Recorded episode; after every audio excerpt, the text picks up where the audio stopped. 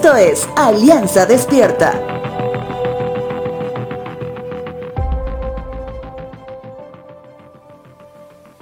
Usualmente, en alguna etapa de la juventud llega la crisis del existencialismo.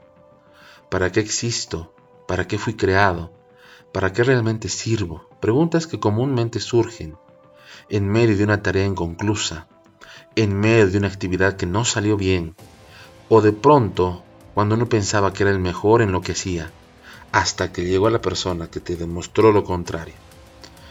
Esa crisis podrá empezar en la juventud, pero no siempre se acaba ahí.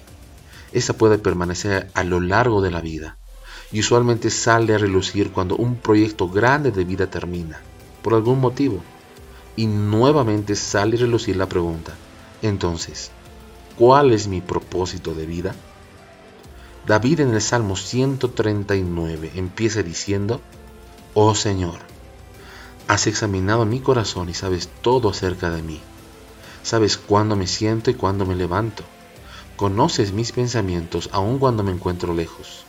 Me ves cuando viajo y cuando descanso en casa. Sabes todo lo que hago. Sabes lo que voy a decir incluso antes de que lo diga. Señor, vas delante y detrás de mí, pones tu mano de bendición sobre mi cabeza. Sin duda que este salmo refleja uno de los puntos más altos de la relación de David con Dios, porque entre todas las palabras refleja la completa dependencia de Dios. Sin embargo, aún David no cita ni menciona el propósito de él. Salmos 139, versos 13 al 16, dice lo siguiente. Tú creaste las delicadas partes internas de mi cuerpo y me entretejiste en el vientre de mi madre. Gracias por hacerme tan maravillosamente complejo.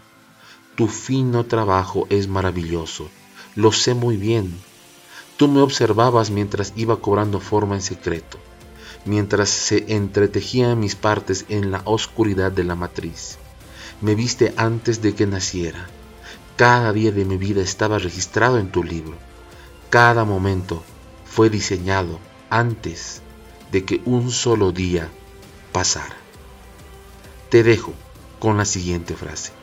Señor, gracias porque me creaste para hablar contigo, para reconocer tu voz y depender de ella toda una eternidad.